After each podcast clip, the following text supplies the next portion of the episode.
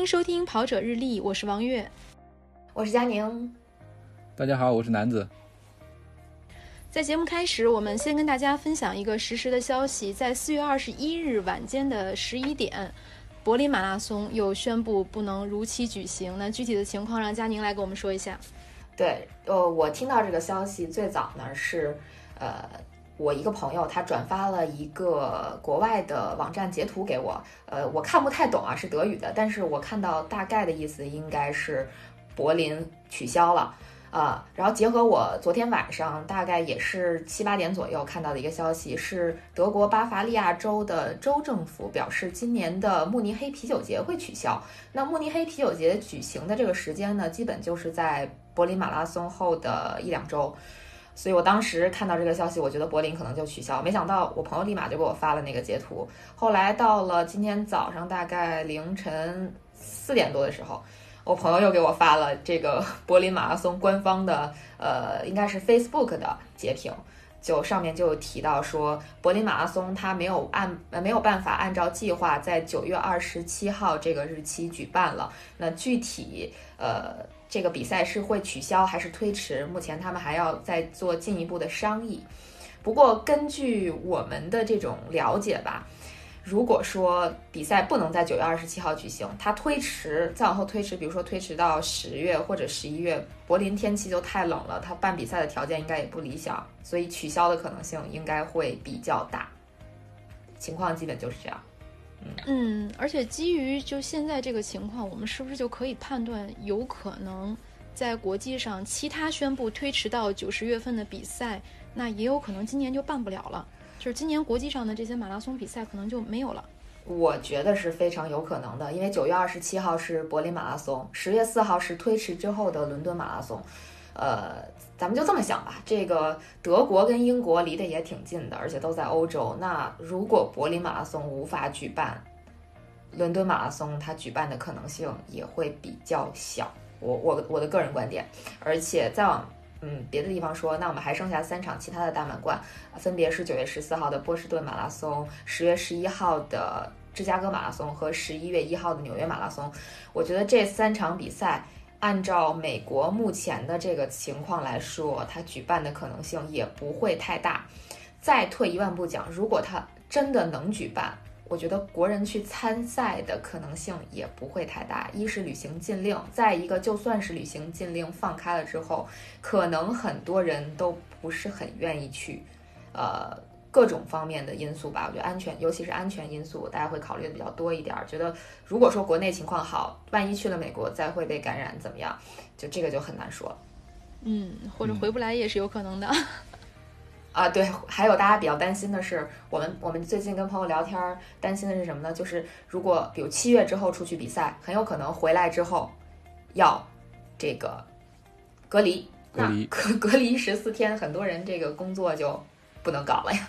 其实还有一个消息可以跟大家分享，因为我的护照是要到期了嘛，然后给这个出入境管理的中心打电话，就说这个事情，然后他们说现在我们是不推荐您去大厅办理就是护照的，仅仅是换护照，现在他都不推荐你去窗口办理业务，因为现在就是其实我并没有出行的计划，只是因为护照到期了，那我觉得是不是更换一下？但是他们说这个对就不要对，现在目前就我们国内的情况，他都建议你不要去办理这些。嗯，我昨天去就是税务那边去办个税，也是要提前预约，不能直接过去。这样。现在在北京，你去医院的话，也都统一要提前预约了，没法直接去就看。嗯，对，是是这种预还是挺难的。嗯，预约制的生活，可能我们都在逐渐适应。那东京马拉松就有可能会成为今年唯一举行的六大满贯赛事之一。对，还不是正常举行。现在看，对，现在看，我觉得有可能今年都有可能无马可跑，而且到明年能不能好也很难说。因为我之前也看到一个报道，之前也跟你们分享过，就关于这个德国它的这个联邦经济事务部的旅游协会做了那么一个预测，他当时的预测是说，因为它是旅游机构嘛，他预测的就是跟旅游相关的。他的预测说，大概到呃四月底、五月底或者六月底，他给了三个时间段，这三个时间段旅游可能是处于一个完全关闭的一个状态。他觉得稍微可以进行休闲旅游的，可能就是比如说我们所说的国内游，就在德国的国内游，或者是德国周边，因为德国那种国家比较小嘛，可能在周边国家的这种旅行，嗯，它可以恢复大概是六月底、九月底，或者是十二月底。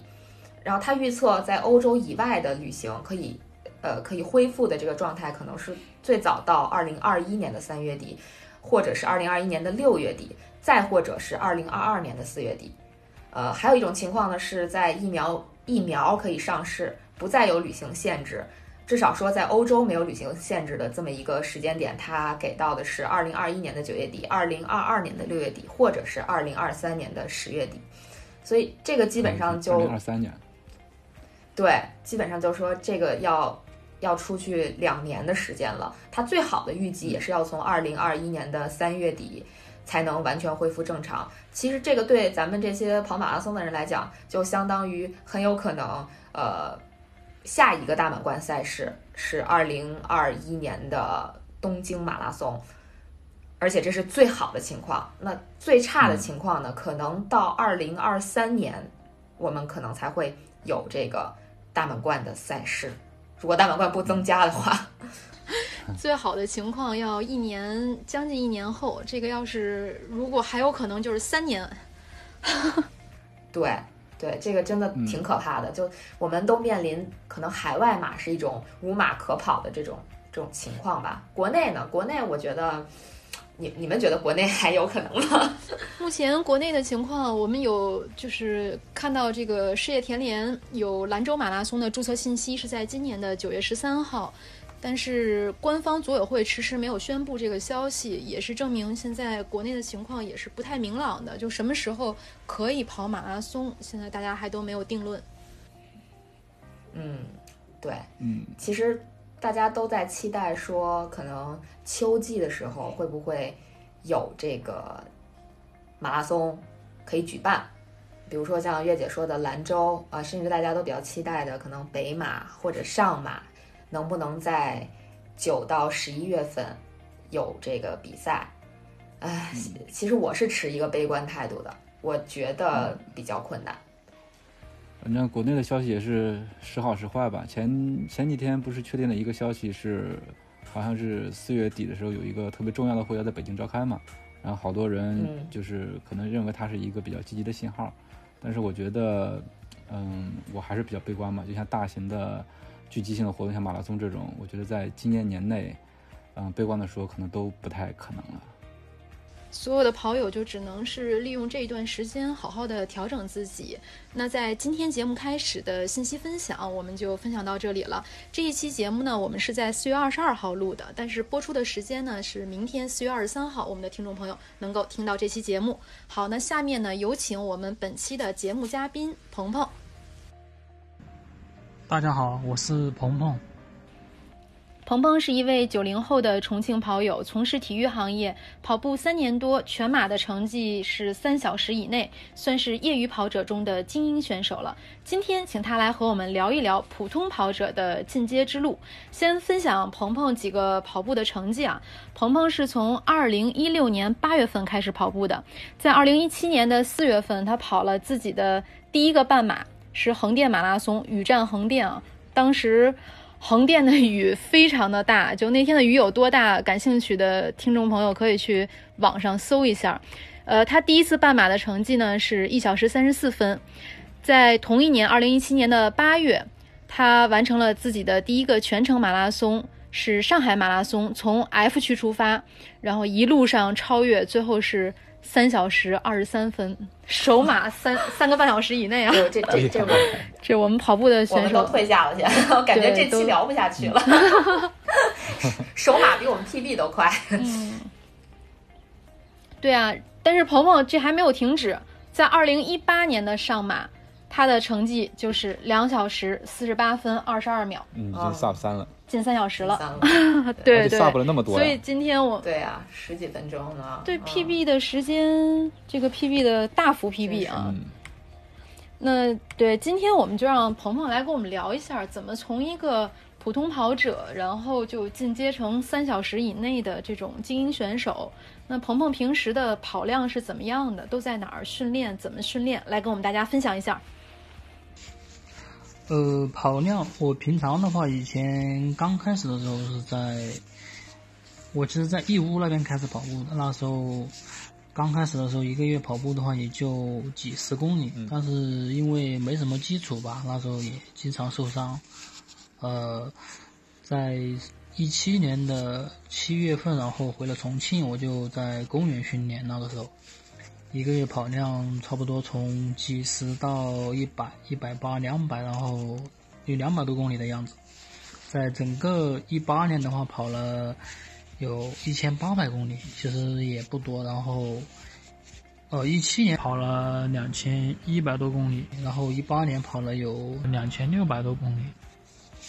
其实一八年的话，平均一个月有二百二十公里，其实不多也也不少了。其实我觉得不不算多哎，我去年就是只跑了后后半，就我应该是只认真跑了四五个月吧。我去年一年的跑量好像也只有一千八，但是但是鹏鹏一千八一千八的跑量，半马已经跑到幺四零以内了，我这半马还混在 一一五几呢。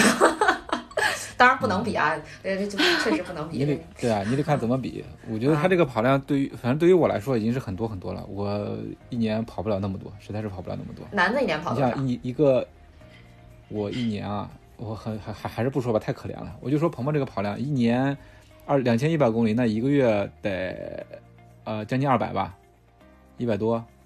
对对对对。然后你那鹏鹏的训练的频率是什么样子的呢？每天都跑吗？不是每天都跑，我大概是可能一周那个时候跑个四五次吧。那也差不多了。那频率也很高，对。嗯嗯，这个跑量在普通选手里应该算是就普通跑者里面算还是。中等偏上的，因为佳宁属于比较疯狂的跑者，鹏鹏这一个月的跑量基本上顶我一年了。不是月姐，别别给我这 样定位，我这挺正常的，怎么就疯了呢？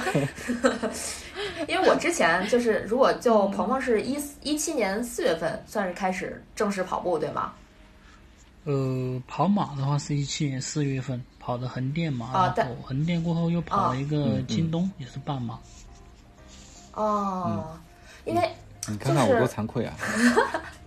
因为我我第一次跑马是零八年了啊，对，然后现在 还不如我快，那不是跑了十多年了？对，就是如果论论跑龄，我跟南子应该都比鹏鹏要久一点，但是论跑量的话，现在南子已经落后了。我虽然没有落后，但是我这个没什么效率啊，不能比，不能比。鹏鹏的这个跑量，一个是在普通选手里面算是中中高吧，然后另外一个，我觉得你这个进步的速度特别的快啊，你的 PB 动不动就是往上提个几十分钟，几十分钟，对。而且我觉得首首半马就幺三四，那我其实想问问问鹏鹏，就是跑第一个半马跑幺三四是一个什么样的感觉？因为我觉得好多人，比如说第一次。对，第一次跑半程或者说跑全程，呃，可能都比较艰难，而且也达不到这么好的一个成绩吧。因为我记得我手半马就就男女不能比啊，但是我手半马是两个半小时，也是有点下雨。我记得当时是二零一五年的上海女子半程。很多跑者半马就是近两个半小时是一个坎儿，近两个小时跑两个小时以内都要吐。对，所以我就想问问鹏鹏，就是他手半马是一个什么感觉嘛？嗯，那时候跑个幺三四的话也算是意料之中吧，因为呃，在比赛之前的话，我自己在公园也跑过一次半马，跑过是幺三六，然后比赛的话稍微快一点吧。啊，我跑半马的时候，那个时候跑步已经有。八个月了吧，因为我是一七一六年的八月份开始跑步的嘛，然后一七年的四月份有八个月，那时候跑量也有好像是一千公里的样子，大概。哦，那很多了，也一百多公里一个月，对吧？如果效率高的还是相当充分的。八个八个月一千公里左右吧，差不多可能。嗯，那那会儿有什么就是训练方法吗？没有，那时候就是瞎跑，那时候就我天，就是瞎跑，瞎跑能训练的时候配速大约是多少？配速瞎的话跑配速，平均配速应该就五分钟左右吧。啊！嗯，天哪，配速五分钟，嗯，有有有种达不到五分钟这。个抬对抬脚就对，有种聊不下去的感觉。刚一开始跑步的，刚一开始跑步的时候应该没有吧？就就从一对六年我也想问一六年刚开始跑步的啊时候，呃，一六年刚开始跑步是八月份，然后我是九月多的时候我就跑了十公里了，那时候，然后就跑了第一个十公里，跑了四十七分多。啊，相当快了。这所以你这个这个起点就很高啊有，基础。对，真的起点很一个是有基础，我觉。得是有天赋啊，是有天赋、啊。我也觉得，有天赋。嗯，就就是我觉得像我现在最快都十公里，我都跑不进啊、我我好像最快十公里都没有跑进四十四十七，我我其实也不太清楚，但是肯定没有，而且我已经跑了很久了。我觉得如果说就上来第二个月配速就五分钟的话，那真的应该是要么就很瘦，要么就是很有天赋。呃，挺瘦的，因为我那时候才一百一十斤啊，我跑步的时候，又又又又劝退了，身高是身？高一米七，又又又劝退了不少。比较，适合跑步的身材，身对对对，嗯我觉得这这应该是比相当适合跑步的身材吧，一米七，一百一十斤，相当瘦了，啊，对，现在跑着跑着就跑重了。跑重了，有的人跑步是增肌增重，啊对对对，我我就是。一百二十斤了。那嗯，那你跑二四八的时候也有一百二十斤吗？那时候大概一百一十八左右吧，应该也是在这个一百一十八到一百二之间浮动。好像基普乔格差不多就是一百一十斤左右吧，应他该身高应该是一百一十斤。对吧？他是他是一米七左右，身呃体重一百一十左右，然后大破节好像也基本是这个身高和体重。呃，他们应该都差不多一百零几到一百一的样子。嗯，所以身材挺重要的，我看。精英跑者的一个黄金比例。对，我也觉得是。那鹏鹏跑步这几年，觉得作为一个普通跑者，那你跑步的极限在哪里？有没有感受到这几年在跑步的过程中，触碰到自己的极限？我个人的吗？还是说整个业余跑者的？就是你你的感受，你的感受你就讲你的感受。我我自己的话，我感觉现在好像想跑进二四零都挺难的，但是主要是说一个还是自己不够努力吧。但是如果说你说整个业余跑者的话，我感觉二二零可能是一个业余跑者的门槛吧，极限吧，算是。就是说我其实我想跟你聊的是你在跑步中，就你感觉到有哪些因素，然后它限制了你的这个成绩的提高啊？跑量啊，主要就是跑量。对，那现在跑量大概有多少还？是跑量。或者说你在跑二四八的这个水平的时候，跑量大概有多少？跑二四八的时候，那时候跑量一个月也就两百多，但是去年跑的多一点。嗯，去年的话，一年是跑了接近三千六百公里，也就是一个月有三百公里。三百多啊、啊、但是去年的话，因为嗯，工作关系吧，反正也跑的比较乱，再加上，呃，因为以前已经跑过一次二十八，所以说对成绩的追求不再那么强烈，所以说可以说也是在瞎跑，然后没什么质量。嗯，那你认为作为一个普通的跑者，那他要想提高成绩，如果让你给建议，你会怎么给？首先的话，第一肯定是要把跑量的话是要慢慢加上来的，这个是必须的。嗯长跑是没有捷径的，如果说你想跑得少也跑得快，那是不可能的。嗯嗯不，可能。嗯呃，跑量这一块儿，然后很重要，然后还有就是体重。体重的话是 衡量你能不能跑得快的标准。就是说，如果说你就算有一百五六十斤，你一个月跑得再多，然后吃得多，然后体重下不来的话，这个速度也是没办法起来的。佳宁哦，听到了吗？佳宁有没有听到了，听听到了。我觉得这话真的就是对我说的，嗯 我就是那个跑得多，但是我吃的也不多呀，我只是体重比较高而已。这这两个因素嘛，现在鹏鹏讲了，第一个跑量，第二个是想办法降体重。嗯好的继续来。跑量和体重算是一个下限吧，就是说只要你具备了这两点，呃，你想慢可能都不会太慢，然后这是决定你的下限，可能怎么说也跑个四分不是太难。如果说有一定量，然后如果说你想提升你的上限的话，那就是要在呃训练方法，还有像力量啊，还有作息时间啊，还有饮食啊这方面去加强自己了。嗯，嗯，是一个综合工程。那把你的这种好的训练方法，你想跟大家分享的，包括饮食啊、训练上一些好的方法，跟我们的听众朋友分享一下。嗯嗯，首先说一下力量训练吧，这个可能我们百分之八九十的人都不是很喜欢。对对对，呃，因为好像练力量的人啊，他不喜欢跑步，然后跑步的人啊，他也不喜欢练力量。这个如果说这个这项运动你一旦没有爱好的话，吃肉的不爱吃是很难坚持的。你说就像我自己一样，你说我练个力量，可能做个一天、两天、三天，但是可能过了一周以后又没做了，真的是很难坚持。嗯。因为其实跑步的力量训练是做一些专项的训练，你说呃重量不是很大，但是相当于它需要一些组数或者要坚持，因为做一两天或者一两个月可能效果不是很明显，但是如果说你做几个月下来的话，这个效果肯定是会很明显的。嗯，嗯，那像你一般会做什么样的力量训练呢？针对哪些？呃，我之前的话主要做一些练习大腿，还有就是髋部，然后膝盖周围的肌肉，有时候会练练呃小腿也会练一下，然后脚踝，主要是练一下体踵体踵啊，然后还有像弓箭步啊，然后半蹲啊。这一类的，然后比较简单的，有时候有时候有兴趣的话，也会做一下健腹轮啊这些。哦，嗯，就是核加强一下心力量。核心。其实动作不复杂，关心关键是坚持。嗯，对，对，关键是坚持。但是我可能就没这个恒心吧，然后 其实我也有这种感觉，我觉得好像跑量比较容易坚持，但是力量真的是特别难。我以前还一个星期去那么一两次健身房，现在我已经基本放弃了。一是因为疫情，二是真的懒。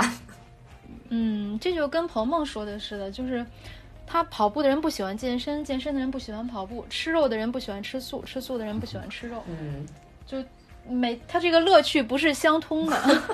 去年的时候的话，从马那个市民组的话有抽奖的话，我朋友是抽了一个健身卡，是重庆这边一家健身房的，有一年半。当时我是六月份开的卡，然后去了以后，刚开始的话一周去了差不多三次，后面可能一周两次，然后七月份的时候可能一周一次，然后现在已经有可能有八九个月没去了，嗯，七八个月 八九个、七八个月，那等于一。直一直衰减。好像是可能七月底以后就没去过了。就是鹏鹏说的这个力量训练，我觉得我也有一些感受吧。就是我前段时间也是开始一些力量训练，就是嗯我觉得鹏鹏说的那些，就是跑步一些，比如髋啊，然后膝盖周围那是，呃，跑步的时候要用到的一些肌肉。然后我做力量训练还有一个目的就是说，想加强一下核心，就是你核心力量到位的话，你跑步的时候这个稳定性就会增强。你稳定性增强的话，你就会跑得特别轻松，也会有助于我们成绩的提高。省力嘛，对，对吧？嗯对，对，我的力量就比较差，如果说我跑起来的话不是很稳，然后我的肩胛骨也不肩肩胛这一块也不稳，所以说跑起来晃动比较大。嗯啊、所以要练核心，对吗一？般来讲，如果你对你做了很好的力量训练，那你在跑步中就不太容易受伤，嗯，因为你的肌肉都非常好的能够保护你。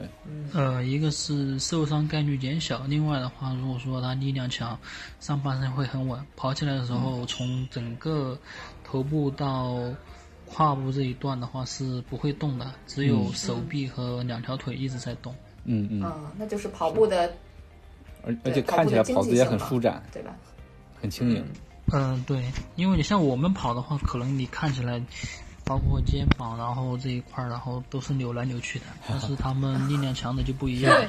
尤其是我，我跟朋友跑的时候，我朋友经常说我：“你别晃，你晃晃的我的头都晕了。”我说：“我没感觉到晃啊。”但后来看视频，其实还是晃的特别厉害。对自己都是不自知的，因为我有嗯看过别人拍我的那个跑步的视频，我看了一下，我就觉得妈呀，怎么这么别扭？就觉得整个人，呃，每个动作都非常的奇怪，然后每个动作都觉得特别费力。我自己真的不觉得，嗯，所以力量还是挺重要的，嗯。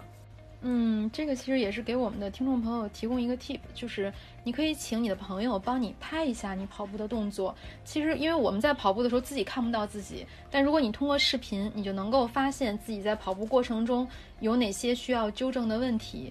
就确实，刚才这个鹏鹏啊，包括你俩说的时候，就很有画面感啊。有的那个跑者跑起来确实是花枝乱颤。那就像佳宁说的，它同样的一段距离，它存在一个经济性，就是你的身体其实到底走了多少距离。像男子那样一直在晃，他其实比别人跑得多。对，而且费劲啊！你你会花额外的力量来稳定你的身体。嗯，对，对。那鹏鹏，我看他这个成绩啊，有三个多小时的，有两个多小时的。那你跑的时候，这跑两个多小时和跑三个多小时，感受有没有什么不一样的地方？嗯，跑完的话，这个对心情的影响还是挺大的。对 太实在了，跑得快就开心。了 你如果说跑得慢的话，在赛道上你感觉好像对这个比赛也没什么期望了。哎呀，跑多少跑完也没什么关系了。但是如果说你跑得快的话，你会在半路上、赛道上就会感觉整个心情很舒畅，跑完了又可以装逼了。嗯，太实在了特。别爽，嗯。又可以发朋友圈晒成绩的时候，觉得就你们这帮三小时的、四小时的还发什么发呀？我对，我想说，我看到的一个现象，因为从我开始跑步到现在，我就记得特别逗的是，当我跑五个多小时的时候，朋友圈都是跑四个多小时；当我跑四个多小时的时候，我朋友圈都是跑三个多小时。当我好不容易 费尽心思、费尽力气跑进了三个多小时的时候，我朋友圈全是破二的选手，太呃破三的选手，太可怕了。破三的选手，你发现你觉得他们愿意发朋友圈吗？不太愿意，但是我就是大的比赛，我觉得他们还是愿意发一发的。我不知道鹏鹏是不是这样，会会不会去发朋友圈儿？像我的话，平常训练我基本上从来是没有发过朋友圈的，只有嗯嗯，大的比赛真的我才会发一下。一般小的比赛跑个半马什么的，可能我也可能没有发也。不发啊、哎，然后如如果说成绩太差的话，可能我也不发了。那那就是不鸣则已，一鸣惊人呗，就一定要在朋友圈激起一定的这个波浪。嗯，对，所以这个层次真是不一样啊。嗯，我有一个感受，不知道是不是这样。我发现就是跑得越慢的选手越喜欢发朋友圈儿。呃，对于 我我不知道你们有没有我个人是这样的。真正的大神反而发的少我。个人是这样的，就是我以前跑得特慢的时候，我特别爱发朋友圈，跑个啥比赛，我恨不得在路上也发几条。然后，呃，现在比以前快点了吧？我一是训练也不发了。比赛也不怎么发，以前比如说比赛前我还发一个什么定妆照，我现在连定妆照都不发了，嗯就可能赛后发一个这个朋友圈总结一下比赛。有时候比如说成绩不好，我连比赛成绩都不发了。嗯啊，我现在就是这个样子，跑步只晒奖牌，不晒成绩。然后大神一般都默默地躲在后面笑，然后自己在那儿一览众山小。是啊，大神一边刷一边刷朋友圈，一边说这啥这个成绩还值得发朋友圈？啊不，我们我们这不是有一个大神朋友吗？对啊，我就是说大神看到我们发朋友圈就是这样。我刚才问鹏鹏，其实我是想问他这个身体上的感受，就比如说这个跑快和跑慢，因为他生理感受肯定是不一样的。然后我还想问鹏鹏，那你一直就是他他老觉得跑得快，然后就觉得特别爽，那有没有想过就是用更慢的时间，甚至四个小时去体会一场比赛，就是有更长的时间，比如说在路上那种特色的吃喝的比赛，我好好吃一吃啊。风景特别美的比赛，我好好的看一看风景。鹏鹏有没有过这样的想法？嗯、目前没有，因为我跑马拉松 还是成绩的话第一怎么说呢？我不是单纯的喜欢跑马拉松，因为嗯，跑马拉松只是说相当于我跑步跑了这么久，然后也付出了努力，经过这么久的训练，我只是想去赛场上检验一下自己什么水平。我并不是说单纯的为了跑马拉松而去想跑个马拉松。呃，跑了这么久的话，在赛道上，我一般也不什吃什么，我都会自己带能量胶，然后吃自己的，最多喝一点水。其他什么吃的，还有风景啊，我都无所谓。因为像比赛的话，我只关心它这个赛道好不好跑。至于这个地方有什么旅游景点啊，有什么好吃的啊，这些我都还有这个赛事的这个服务啊，这些对于我来说都感觉不是很重要。那你就跑重庆马拉松就行了，就在你家门口，赛道也非常的平坦，更是是更关注比赛本身呗，对吧？对，以前的话我就喜欢想跑上海嘛，因为上海是中国最快的赛道嘛，所以说我就想去上海。所以说上海的话，我就跑了三次。那咱们差不多，嗯我也是爱跑上海，我我又跑四次，终于有一个比大神多的数据了。成绩，最好的成绩都是在上海创创造的吗？嗯、对，因为我一八年的话跑二四八就是在上海跑的。当嗯，然，我一九年、去年跑了，你从在从马也是跑的二四八啊，但是要哦差不多慢了二十秒。对啊，二十秒太少了，我们都是慢慢二十分钟。二四八，对，我我们 PB 的这个成绩的差距都是按照这个分钟来算的，对，有时候甚至是十几分跑钟。梦是按秒算的，这咱们真不是一个层次的选手了。因为而且你看，像鹏鹏这种就是这种级别的选手，关心的就是就是比赛本身嘛，对对对什么补给啊，啊、周围的风景啊，其实都不是特别关注对，，其实我觉得这也是挺好的一个，就比较纯粹嘛。我只关注比赛，专注。对，关注自己，关关注自己的这个感受，我觉得挺也也很好。因为每个人肯定目的和追求，就参加比赛的目的追求都是不一样的嘛。对，因为但是也许的话，虽然说我现在不在乎，但是也许以后的话会去感受这一块儿，因为每个人呢、他在跑步的话，在不同的阶段，他的这个呃心态是不一样的。在目前的话，就是说还有自己的目标，会尽情的去追逐。当激情褪去的时候，那时候也该慢慢享受，然后不一样的风景。我们就是直接先走到下一步了，就是享受比赛，然后也 可能忽然某天觉悟了，说，哎，跑快点儿吧。那那我说我自己，我在说我自己，就是先享受，然后再想，嗯，是不是应该跑快一点儿？不不不，佳宁，你这是给自己找借口。其实佳宁不是在享受比赛，如果他能跑二四八，他也跑了，跑不了怎么办呢？看看风景，吃吃东西吧 是不对，是？我是这个节目嗯的群嘲对象是吗？太可怕了，不好意思啊，这个血淋淋的揭开了这个事实。不要戳穿我。我刚才想问鹏鹏一个问题，就是你一开始是怎么发现自己其实跑得比平常人快的？就是你你中间有这个心理过程吗？因为就像你说，你一开始可能呃身体也不太好，就是体育方面也不是觉得自己特别特长，但是你当你发现自己跑得比别人快的时候，你当时是一个什么心情呢？其实刚开始的时候，应该是跑步，大概也就几个月吧。那时候我没比较，因为我都是一个人跑，嗯其实我也我也不知道别人人什么水平。呃，包括就算我半马跑了幺三四以后，那个时候手半马嘛，我觉得也挺正常的。包括一七年那时候，嗯全马跑了三二三，我觉得也很正常，没什么奇怪的。真的，我觉得这个反正参加比赛的时候，觉得自己前面也有人，后边也有人，是吧？我没有觉得比别人感觉有天赋一样，但是只是就是在一八年的时候，那时候突然就 PB 了三十多分钟，感觉自己可能是，也许还是有一些身体基础吧，因为我虽然说以前的话没有训练，没有运动啊，但是说像体育这一块儿，篮球、足球，还有这些我都没有参加过，但是小的时候的话，因为是在山下长大的，说经常会爬山，然后嗯。爬了很多年，所以说身体素质这一块也许会比别人好一点。哦，还是打下了一些基础。对，我觉得那还是有基础的。但是在小学的时候嘛，那你以后可以尝试一些越野赛对啊如果有爬山的基础。那你有参加越野赛吗？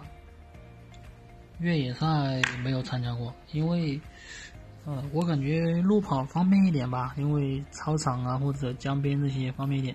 越野的话，我比较麻烦嘛，这个有一些限制的原因。但是我觉得重庆那边，尤其西南地区越野赛很多对呀、我觉得西南地区山很嗯多呀，是不是还比较方便参赛？你可以尝试一下。嗯对，重庆这边还好，因为山多。像我偶尔的话也会去爬一下南山。哦，南山是吧？南山挺漂亮的，我觉得就去看看夜景也挺好的。呃，不跑可以的。嗯，对，南山看夜景不错。而且爬山确实对路跑的成绩也会有提高，尤其是就是你平时可能不太愿意做一些力量训练，但是爬山它可以练到你的臀部、嗯腹部都能够练到。对，就是我之前也是有听这个全马大神跟我讲过，说如果你能够在一个全马比赛之前留出充足的时间，哎，就登几次山，对你的身体也是非常好的一个训练的。确，我每次爬完山，对我每次爬完山回来都觉得屁股疼。爬山的话，说明有它效果对于这个臀部还有大腿这些确实有提升。另外就是在，因为爬山它是时间花的比较长，所以说它是一个长时间的有氧运动，对于心肺功能这一块有一些提升。因为跑步的话，你一般跑过可能一个小时或者两个小时，但是你爬山的话，有可能一爬就是四个小时或者三个小时。嗯，对，对。它这对心肺功能这一块儿有一些提升。那以后会考虑参加越野赛吗？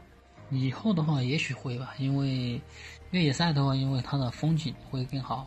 因为当跑步的话，你嗯，在速度这一块儿没有过多的追求以后，你就会去享受其他的，比如说吃的、喝的、玩的、看的。比如说吃的，嗯，的确是。行，那今天我们让鹏鹏来给我们做一个推荐啊，请我们的嘉宾来做个推荐。呃，推荐的话就是推荐一部电影吧，就是《疯狂的赛车》。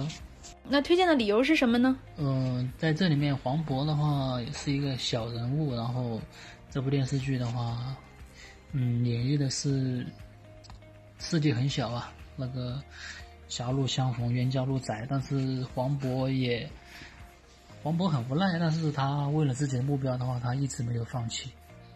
嗯，就是告诉我们的话，在我们的生活，不管遇到了什么困难，我们也要坚持，然后不放弃。嗯，就是跟我们跑步的这个精神挺像的，是吧？嗯，对。其实这挺像，就是一个讲香根一传的小说，叫《强风吹拂》。我应该你们应该都听过吧？就跟这个小说它它里边的这个精神也挺像的，就关于坚持，就一个关于坚持的故事吧。就如果你有目标的话，那么你一直坚持着向这个目标前进，嗯，其实它实现的可能性还是会很大的，应该就差不多这意思。嗯，对，因为在这里面，黄渤他是一个小人物，但但是的话一直很倒霉，但是他的目标一直就是要好好安葬他的师傅，他这个目标一直没有放弃，最后也实现了。我们的听众朋友有时间可以去看一下鹏鹏推荐的这部电影，还有佳宁刚才说的《强风吹拂》，也是出了这个出了几部啊电影啊，包括动画，对对对，有有书，可以说是一个跑，对对，有有书，嗯，跑者必读。嗯，《强风吹拂》我也好像看过两次吧。啊，果然，嗯，我看微信对微信读书上也有这个也有这个小说，其实推荐大家也去看一看。我觉得在疫情期间吧，没有比赛的时候，我们也可以补一补 跑步相关的知识，了解一下各地的跑步文化，也是一个很好玩的事情。嗯，是这样的。那今天的节目就到这里了，感谢大家的收听。如果你觉得有料有趣，那么赶快订阅我们的节目，同时推荐、搜索、关注“跑者日历”微信公众号、服务号以及小程序，更多精彩内容等你发现。